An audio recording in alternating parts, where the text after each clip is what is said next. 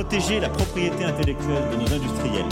Le droit d'auteur. Technology intellectual property. R2PI. R2PI, le podcast de la propriété intellectuelle.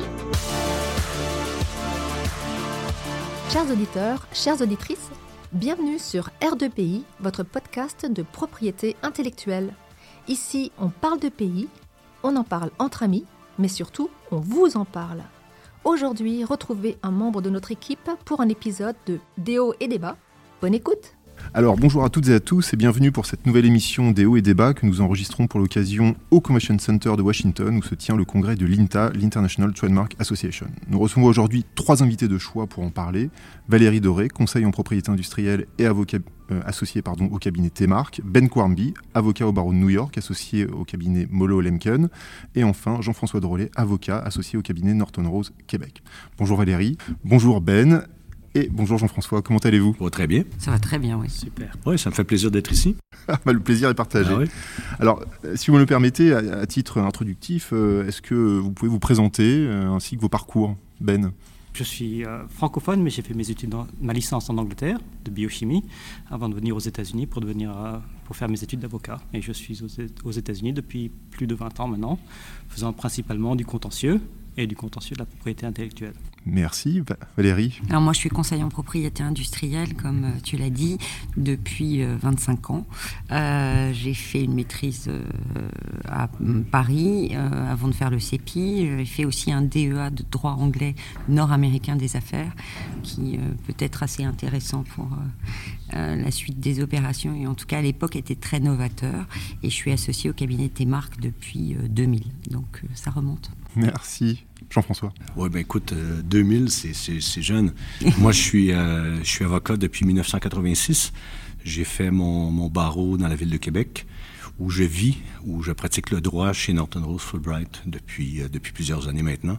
Je pratique en propriété intellectuelle depuis plus de 30 ans, principalement en marque de commerce. Je fais poursuite de marque, stratégie en marque de commerce. Et étant le, dans, le, cabinet où je pratique, étant le, seul avocat en propriété intellectuelle. Donc, je suis un peu le pompier et j'ai à intervenir euh, dans plusieurs dossiers euh, qui impliquent euh, de la propriété intellectuelle. Donc, je suis, appelé à intervenir dans, dans plusieurs facettes de propriété intellectuelle, principalement en marque, droit d'auteur et dessin industriel. D'accord, merci beaucoup. Alors, comme je l'ai indiqué à titre liminaire, l'objectif est de parler de, l'INTA aujourd'hui. Euh, L'INTA qui euh, est une, en tout cas, qui est organisée aujourd'hui dans, une édition un peu particulière, parce que c'est une édition hybride. C'est la première édition post-crise sanitaire, post-Covid. Et donc, je souhaiterais simplement euh, vous poser une question très générale par rapport à vos expériences respectives Premièrement, expérience dans le cadre de la crise sanitaire. Est-ce que vous avez participé à l'INTA euh, en virtuel? Et puis, euh, cette année, concrètement, est-ce que c'était un enjeu majeur de revenir sur site ou est-ce que vous avez longuement hésité? Ah ben moi, je peux prendre la balle. Euh, écoutez, moi, oui, c'est ma première participation à l'INTA, virtuelle ou en, présentiel, mot à la mode, incidemment, depuis trois ans. Euh, la dernière fois, c'était euh, l'INTA se tenait à, Boston et euh, il ne s'est rien passé depuis ce temps-là. Donc, je pense qu'on était tous fébriles de se revoir, heureux de se revoir après, après trois ans. Et donc, pour moi, l'INTA, c'est un must. C'est dans l'industrie dans laquelle nous œuvrons, c'est un, un incontournable. Donc, c'est une, c'est une activité, c'est une conférence où on se doit d'être présent. Euh, pour rencontrer les collègues, pour prendre le pouls de l'industrie et euh, pour, euh, pour se faire connaître aussi, parce que c'est un peu de la mise en marché de services qu'on fait ici. Et donc, pour moi, c'était essentiel et j'avais hâte de revenir, je pense comme la majorité des gens, pour avoir rencontré plusieurs collègues hier matin particulièrement, je les gens étaient heureux de se revoir après, après trois ans. Donc, je pense que c'est c'est communicatif. Donc, je pense que tout le monde, on le sent, on sent que les gens sont contents de, reprendre le, colis un peu. Ben? Je, je, suis d'accord. Nous non plus n'avons pas participé depuis, depuis le début de la pandémie. Par contre, nous n'avons pas délaissé les, les relations ENTA.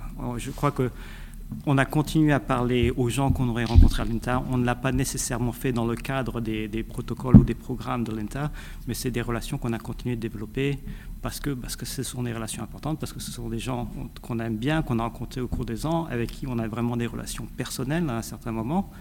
et, auquel on veut continuer de parler, mais qui est, qui est l'INTA ou, pas. Alors moi, à la différence de vous, j'ai participé à un INTA virtuel l'année dernière qui était très différent parce que euh, évidemment on fait pas de networking. Enfin, il y avait une possibilité de faire du networking en virtuel. Moi, je suis pas forcément adepte de ça, surtout après deux ans de pandémie, c'était déjà assez difficile. En revanche, pour cette INTA virtuelle, j'ai assisté à des sessions et à des trucs de formation, ce que je ne fais pas quand l'INTA est présentiel, parce que euh, comme avant ou comme maintenant, je vais, euh, pour dire la vérité, quasiment jamais aux sessions, sauf quand ce sont des gens que je connais qui les font, et, et je passe mon temps avoir euh, des clients ou euh, des confrères. Euh, et en virtuel, c'était c'était exactement, enfin c'était très différent. Pour ça, c'était peut-être assez intéressant. Je trouvais qu'ils avaient fait un, bon truc quand même hein, en virtuel l'année dernière.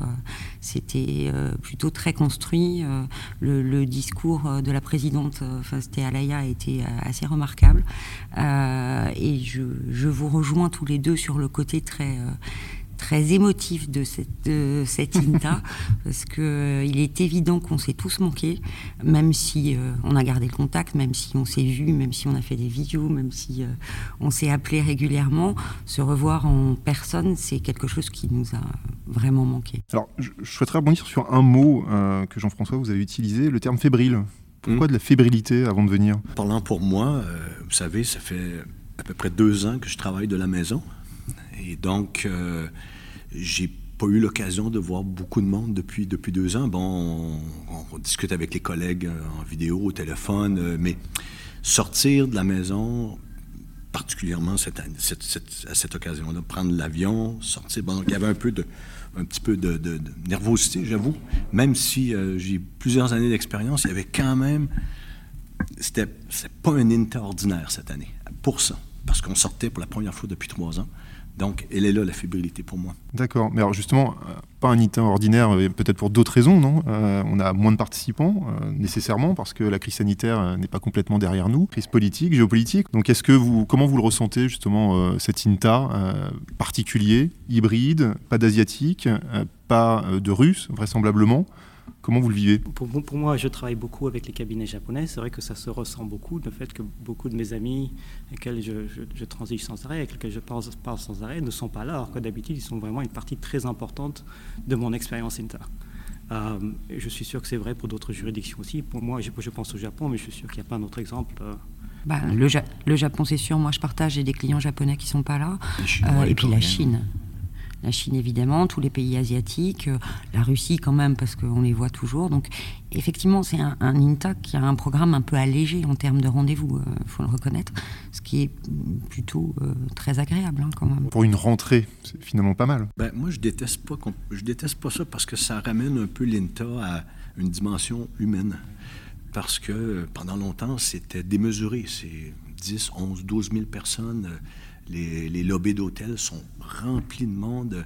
Maintenant, cette année, euh, on voit les gens, mais euh, je trouve que c'est plus, euh, c'est plus agréable. Alors, vous, avez parlé d'un INTA un peu allégé. Alors justement, comment s'organisent un peu vos, journées avant qu'on explique les enjeux qui sont les vôtres lorsque vous participez à l'INTA. Voilà, une, journée INTA, comment ça se passe? Ça, peut être très différent une journée INTA. Hein. Alors deux journées INTA.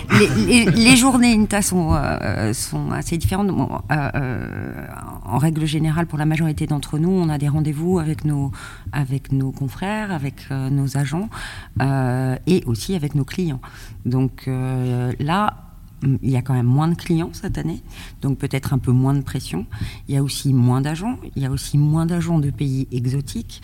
Euh, et dans l'INTA, il y a plusieurs types de, de fonctionnement. Moi, il m'est arrivé, euh, il y a quelques années, de chercher euh, un correspondant dans un pays particulier. Euh, ça m'est arrivé plusieurs fois, ça. Et donc de faire un INTA. Par exemple, j'ai fait un INTA euh, Nigeria, parce que j'avais un gros dossier au Nigeria. Donc, euh, et j'étais avec la directrice juridique de mon client. Et donc, on a vu des Nigérians pendant quasi deux jours pour savoir à qui on allait donner un dossier. On en a fait un comme ça. On en a fait un Argentine, il y a plusieurs années aussi, où donc on, on avait nos rendez-vous communs. Parce qu'il y a ça aussi. Il y a des clients qui partent alors quand les clients participent, il y a deux types de clients. Il y a des clients comme, euh, on va peut-être pas les citer, mais des grosses multinationales, enfin qui sont là d'ailleurs en ce moment, qui eux ont des matinées euh, correspondants. Donc, euh, eux, ils ont un programme. Donc, c'est lundi matin, 9h, 12h. Et il y a tous les correspondants du monde entier. Ils font une présentation et euh, ils évoquent deux, trois dossiers. Donc, il y a ce type de clients. Il y a des clients moins importants avec qui vous faites des rendez-vous en face à face. Et puis, il y a des clients français qui viennent. Donc, euh, quand les clients français viennent, vous faites des choses avec eux et, potentiellement plusieurs et potentiellement des choses différentes. Donc, que ce soit chercher un correspondant ou aussi parfois négocier un dossier. C'est quand même beaucoup plus simple d'arriver à faire une réunion à l'INTA, on met mm. tout le monde autour d'une table, puis ça prend une ou deux heures. Quoi. Bon, c'est des journées quand même bien remplies, Ben. j'ai une question. Pour moi, c'est mon, c'est mon quatrième INTA. Je pense que vous en avez plus que quatre. Oui, malheureusement, Ben. Et Jeff plus que moi. Ah non, je ne suis pas sûr. Je pense que tu as commencé avant moi. Oh mon Dieu. J'ai, l'impression qu'il y a, il y a aussi une grosse part de. La, journée que l'on se définit à INTA dépend aussi une grosse part de, sa, la personnalité et, du, de la pratique. Hein, après un bout de temps, quand on fait du business development depuis un certain temps, on sait ce qui marche pour nous. Est-ce que c'est les, meetings rapides, euh, plein à la suite Est-ce que c'est vraiment le, déjeuner qui dure une heure et on sait qu'on va faire bonne impression, ou on espère faire bonne impression en, une heure et demie, et on, définit sa journée un peu comme ça, en fonction de ses, atouts. Mais je crois aussi que c'est aussi défini par la pratique. Moi, j'ai l'impression que vu que je fais du contentieux, je bénéficie plus à l'INTA de, longs meetings en face à face ou, vraiment en, in-depth, plutôt que des meetings euh, euh, consécutifs euh, avec plein, de gens à travers le monde. et que ça m'apporte plus, mais je comprends aussi que les, gens qui peut-être font plus de dépôts ou qui ont des pratiques un peu différentes, l'expérience de façon différente. Est-ce que c'est moi, j'aime pas les meetings très courts. J'aime bien les relations euh, un peu profondes avec les gens. Donc, euh, euh, bon, ça c'est aussi parce que ça fait longtemps que je fais l'INTA. donc, moi, je prends jamais de rendez-vous. Je laisse minimum une heure entre mes rendez-vous parce que je trouve que les trucs trop rapides, ça sert à rien. Mais aussi parce que c'est je suis pas forcément moi ici dans une position de, business développement. En fait, je, suis plus là pour voir mes clients, voir mes correspondants, évoquer des dossiers, aller en fond des choses. Et euh, nous, enfin Jean-François et moi, on se connaît depuis. Euh, ça fait plusieurs années. Voilà, on va dire ça comme ça. Qu'est-ce que c'est délicat, j'adore. Euh, et, et, en fait, on est devenus amis mm. euh, et, on a la chance de, euh, de retrouver des gens comme ça. Euh, ça, je crois que c'est extrêmement important. Par exemple, moi, je, viens très rarement au centre de convention. De la même façon, je ne vais pas dans les hôtels de la convention. Donc euh, jamais dans le dans le headquarter hotel parce que euh, euh, en fait si on est là on peut pas faire un pas. Et quand j'ai été plus jeune, la première fois que j'ai fait l'INTA avec François, avec mon associé, il m'avait donné rendez-vous au centre de convention et il est arrivé avec une heure de retard. Et euh, moi, j'avais 30 euh, ans, je pense, ou 25, enfin, entre 25 et 30, je ne sais plus trop.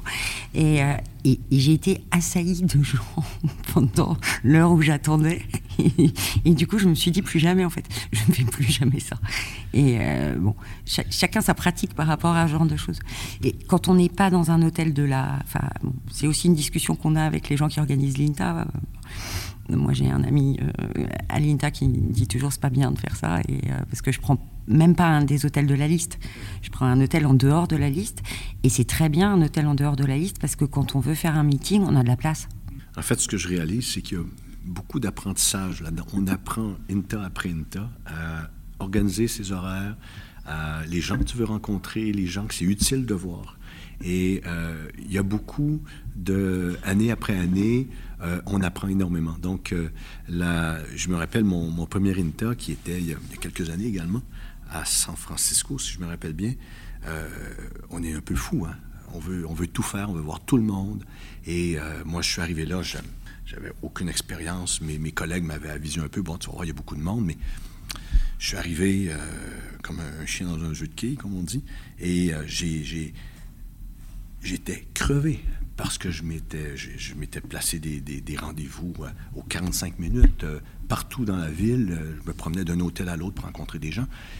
Et je me suis dit, non, plus jamais. Cette année, ça fait, comme, ça fait 15 INTA que je fais, à peu près. Là, cette année, je peux vous dire que mon horaire est beaucoup plus euh, stratégique. Mon, mon, horaire est mieux adapté, il est mieux fait.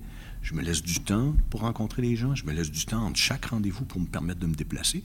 Moi, ce que j'aime bien, on a un métier extraordinaire qui nous permet de nous promener partout dans le monde. Et moi, j'aime bien, lorsque j'arrive dans une ville comme Washington, euh, de me donner un peu de temps pour visiter la ville en même temps. Donc, c'est l'occasion idéale. Je me promène d'un hôtel à l'autre et je le fais à pied. Euh, lorsqu'il fait beau comme aujourd'hui, donc c'est parfait. Et je le fais à pied, donc je me laisse une heure. Je me laisse une heure pour euh, une heure entre chaque rendez-vous, 45 minutes, le temps de me déplacer, de, voir un peu, de, prendre le pouls de la ville. Et donc effectivement, votre expérience vous permet de, de rendre l'INTA plus efficace, plus effectif. Clairement, vous savez, l'INTA, je le mentionnais précédemment, c'est un incontournable. Hein. C'est l'occasion dans l'année de voir tout le monde au même endroit. Et euh, tous les, euh, tous les, joueurs de l'industrie, euh, clients, collègues, on est tous là en même temps pendant quatre ou cinq jours. Donc, on voit les, les, concurrents, les collègues qu'on qu côtoie rarement ou les gens qu'on veut voir. C'est vraiment l'occasion. Donc, c'est un incontournable pour quelqu'un qui veut monter, euh, monter sa pratique et vraiment euh, vivre dans cette industrie-là, pas le choix, il faut venir à l'INTA. Euh, chaque année, je ne sais pas, mais il faut clairement venir à l'INTA régulièrement parce qu'encore une fois, c'est l'occasion, on fait une dépense, on fait un voyage et on rencontre tout le monde au même endroit. Toute la planète est ici. Pas cette année, mais généralement. C'est vraiment un incontournable. Oui, pas d'équivalent euh, dans l'écosystème de la propriété intellectuelle. Il y a d'autres conférences qui existent dans le circuit des conférences en, en, marque de commerce ou en propriété intellectuelle, il y en a d'autres, mais la principale, c'est clairement, la, conférence de l'INTA chaque année. Alors, on va revenir peut-être sur des éléments que vous, avez évoqués, euh, et justement les enjeux, les enjeux qui sont les vôtres. Là, il y a trois profils différents, trois pays différents qui sont euh, représentés. Pour vous, l'INTA, qu'est-ce que ça représente? Quel est l'enjeu? Et justement, quand vous rencontrez les correspondants, qu'est-ce que vous attendez de, ces rencontres? Alors, pour un avocat euh, comme toi, Ben pour moi, je, fais partie d'un cabinet qui n'a qu'une présence qu'aux États-Unis. Nous sommes une boutique de contentieux, nous n'avons pas de bureau à l'étranger, mais on travaille beaucoup sur des, dossiers cross-borders ou des dossiers qui ont des, dossiers parallèles dans d'autres juridictions. Donc c'est vraiment essentiel pour nous de développer des relations avec des, cabinets à l'étranger. Et alors ça, c'est une opportunité fantastique de rencontrer, euh, tout le monde en un endroit. En, trois jours, on peut rencontrer les, meilleurs cabinets du monde développer des relations, construire des relations et, apprendre à connaître nos, interlocuteurs d'une façon qu'on ne peut pas autrement apprendre à les connaître personnellement quand on travaille juste au téléphone ou même parfois sur Zoom. Euh, de, pouvoir sortir, prendre un café, de prendre un verre, de, de parler famille, de parler d'autres choses, ça approfondit les relations, ça rend le travail par la suite plus agréable parce qu'on travaille avec des gens qu'on aime bien, qu'on connaît personnellement. C'est fantastique comme opportunité. C'est tout à fait ça. Moi, cette année, j'ai déjeuné euh, samedi avec une cliente indienne pour qui je travaille depuis des années il était prévu qu'on se voit à Singapour.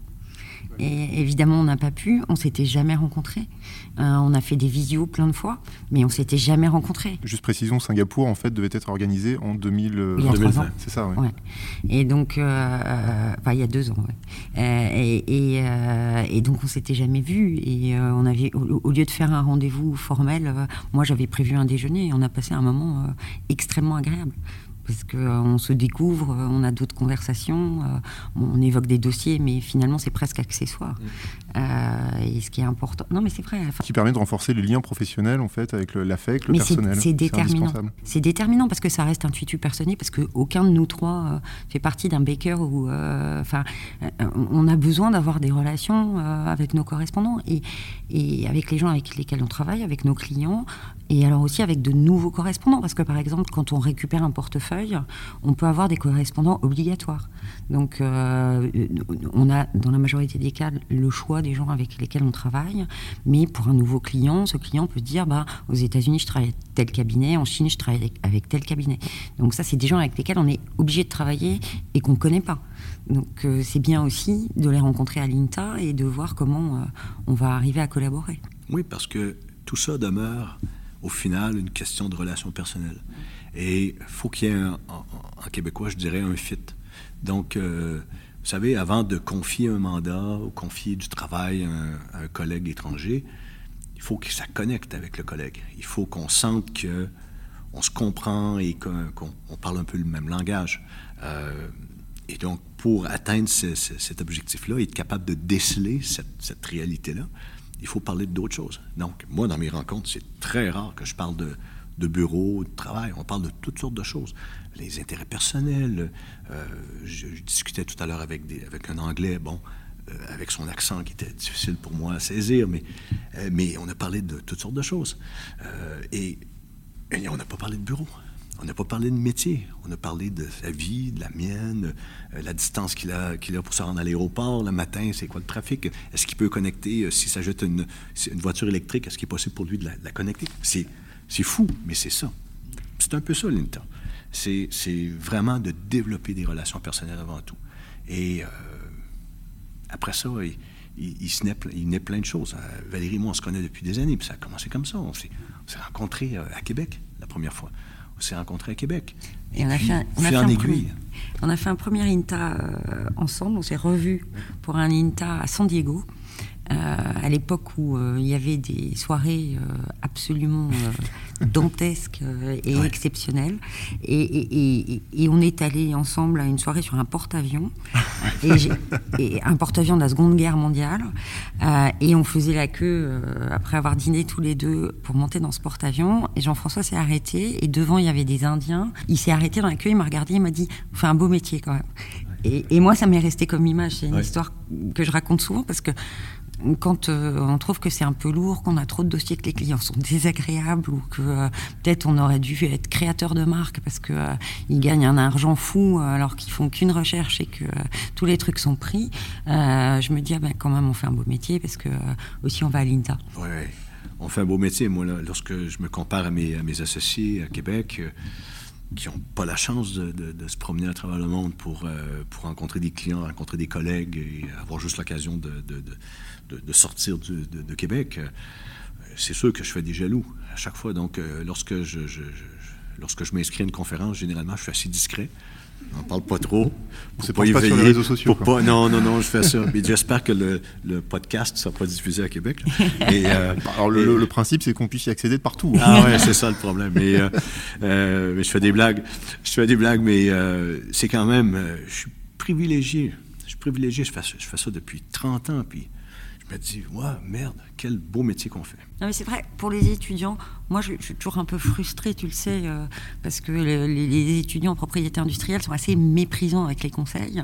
Enfin, ils ont tous toujours envie d'être avocats. Pas au CEPI, pas au CEPI.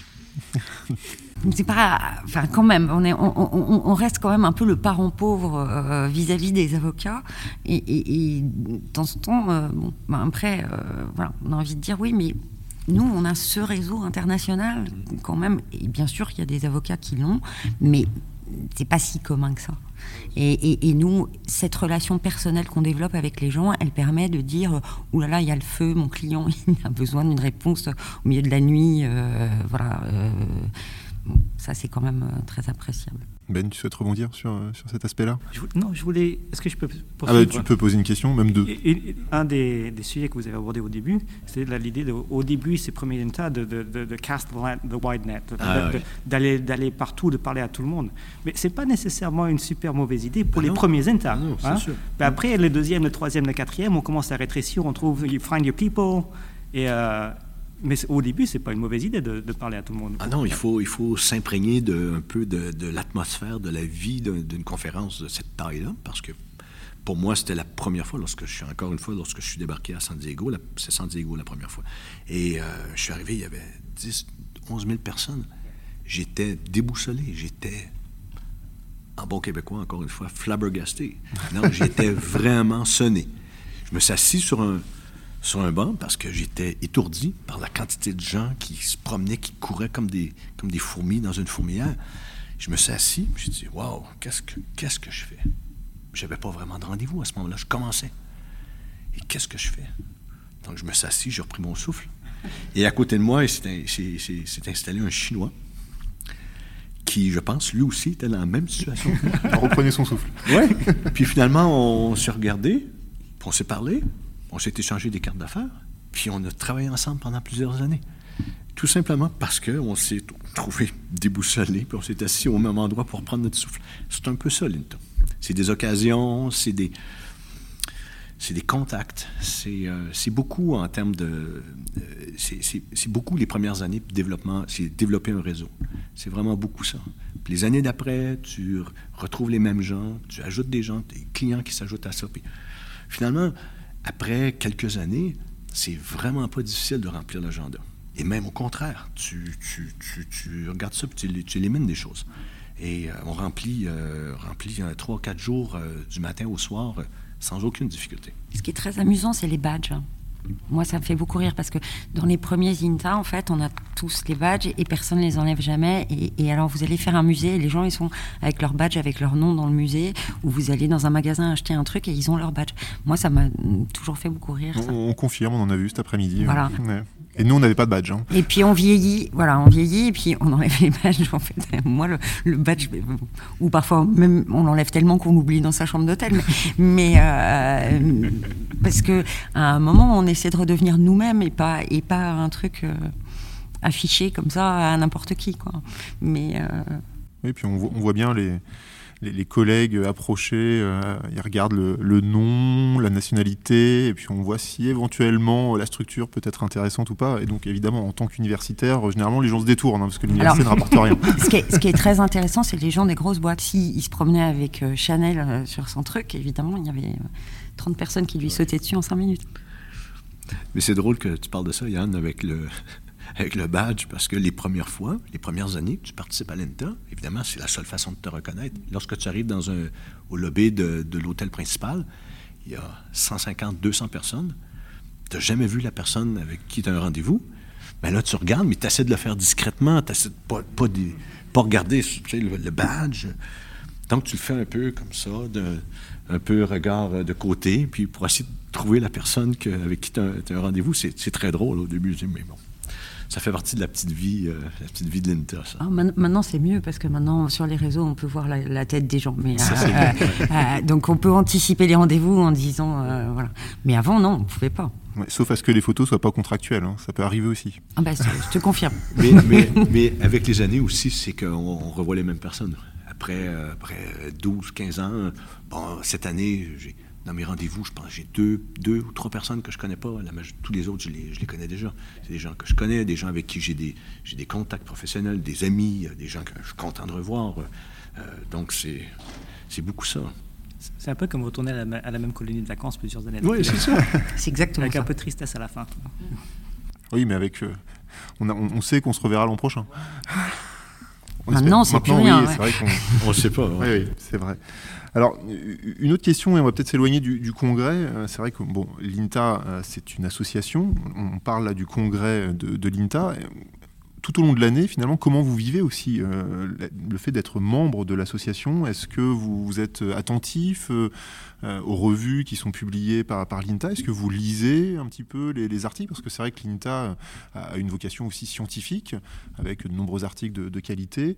Et puis l'INTA, c'est aussi de nombreux événements qui sont organisés tout au long de l'année. Alors peut-être plus, plus mineurs, mais en tout cas, c'est disséminé tout au long de l'année. Alors est-ce que vous, vous pratiquez, vous vivez l'INTA également tout au long de l'année, ou c'est vraiment le congrès que vous attendez avec impatience, je l'ai bien compris, et que vous ne souhaitez pas quitter. Mais euh, voilà, est-ce qu'il se passe autre chose dans l'année autour de l'INTA? Pour ma part, euh, pour ma part, je suis, euh, je viens à la conférence chaque année, et vous savez, c'est en cette époque incroyable, on est enseveli de communications de toutes sortes, des communications professionnelles, des newsletters, de tous les correspondants avec qui on traite, avec qui on fait affaire, on reçoit des lettres chaque semaine, chaque mois.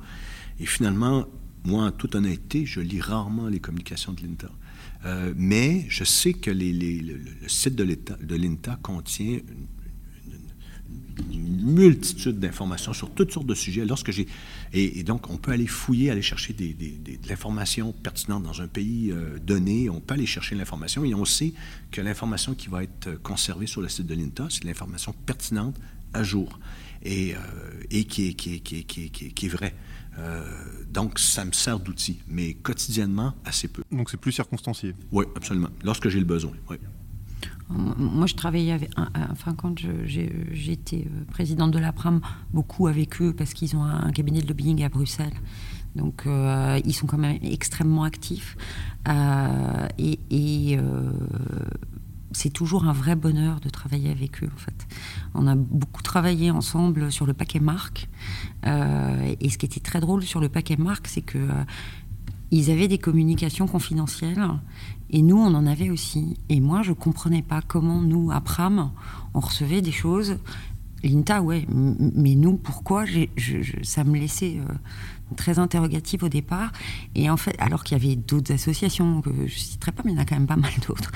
Et, et, en réalité, j'ai compris qu'au bout d'un moment, que c'était parce que eux et nous, on partageait les docs. Et on était en fait les, deux seuls, eux les plus gros et probablement nous les plus petits, on était les deux seuls à communiquer avec les autres. Parce que les autres, ils gardaient les infos pour eux, ils communiquaient dessus et ensuite ils partageaient. Alors que euh, euh, l'INTA est vraiment dans une volonté de collaboration avec tout le monde et ça c'est très appréciable. J'avoue, j'ai un peu honte, mais non, je, n'utilise jamais les ressources euh, INTAM. Et c'est pas, comme tu disais, c'est pas une réflexion de la qualité. La qualité, je suis sûr qu'elle y est. La quantité y est aussi. C'est clairement une ressource fantastique si on en a besoin, mais pour moi, je l'utilise purement comme un, outil relationnel pour rencontrer des gens et, développer des relations comme ça. Merci beaucoup. Alors, on, approche, je crois, de, la fin de l'émission. J'ai quand même deux, petites questions encore qui, qui amènera des réponses assez rapides. Je pense, quel message on pourrait faire passer aux jeunes, aux étudiants, euh, quant à l'INTA, sur la nécessité peut-être d'adhérer assez rapidement, de, tenter de participer euh, aux événements de l'INTA? Euh, pour, moi, c'est crucial. Je pense, dans le, dans le domaine des, cabinets privés, de commencer à s'habituer jeune, pas quand on est en huitième année, neuvième année, dixième année, mais quand on est en deuxième année, de commencer à s'habituer, aller, aller dehors, parler de soi, écouter les histoires des autres, rencontrer des gens, développer des relations au, fil des années il faut le faire, il faut le faire tôt. Il faut le faire tôt et, c'est quelque chose que les cabinets en général ne vous préparent pas à faire et ne vous apprennent pas à faire. Alors il faut vraiment faut s'habituer à le faire soi-même et, s'inscrire et, et go out there. C'est ça. Non, mais il a tout à fait raison. c'est ce que Jean-François disait tout à l'heure et c'est ce que Ben confirme. Au début, on est jeté dans un bain hein, qu'on connaît pas. Hein. personne nous a appris rien. Euh, on arrive au milieu du monde. En fait, c'est le monde ici. Hein. Euh, et, on vous pousse euh, du haut du plongeoir dans la piscine. Et c'est le monde. Et il faut, apprendre à nager. Et, apprendre à nager, c'est extrêmement satisfaisant. Et ça apporte vraiment beaucoup, beaucoup, beaucoup de choses. Et on finit par trouver des tonnes de bouées tout autour dans plein de pays. Et je crois que c'est ça qui fait qu'on est aussi enthousiaste ce soir et, qui montre à quel point ça nous a manqué de nous voir. Oui, et quand on, termine les premières journées au premier INTA de, notre carrière, on est crevé le soir. Et quand on revient à la maison après avoir passé quatre ou cinq jours, on se dit Waouh, mission accomplie, j'ai hâte, j'ai hâte à l'an prochain. Ce qu'il faut faire quand même, c'est pour un jeune, euh, jeune, un jeune professionnel, c'est de un peu convaincre ses, ses patrons de faire la dépense. Parce que quand même, euh, venir ici, euh, c'est pas gratuit. Euh, il faut payer l'inscription, il faut payer le déplacement, l'hôtel, bon, les réceptions. Des fois, on invite des clients, des choses comme ça. Donc, il y a un coût, mais en fait, c'est un investissement. C'est comme ça qu'il faut le voir. C'est clairement un investissement qui rapporte avec les années. donc, dans un site pratique déjà dans un cabinet qui est une boutique en propriété intellectuelle où il y a une pratique en propriété intellectuelle déjà active, euh, les, gens, les gens connaissent bien les avantages de, participer à l'INTA. Donc, normalement, en étant jeune, peut-être pas les premières, premières années, mais en étant relativement jeune, tu vas être amené à participer. On va, où tu dois un peu euh, pousser un peu euh, tes, tes, tes, patrons où tu les convainques finalement de, de, faire la dépense puis de te permettre de venir ici parce que au bout de la ligne, ça va être énormément, ça va être, c'est vraiment gagnant. C'est vraiment un investissement incroyable. Euh, qui va te rapporter pour toute ta carrière, hein, c'est sûr. Mm. Alors, ultime question, euh, vous allez voir, il n'y a pas de piège. Hein. Quel est votre meilleur souvenir de l'INTA? Le meilleur Ça va peut-être demander de la réflexion. On peut raconter ou pas? Alors, on, peut raconter. Euh, oui, enfin, je t'en laisse seul juge.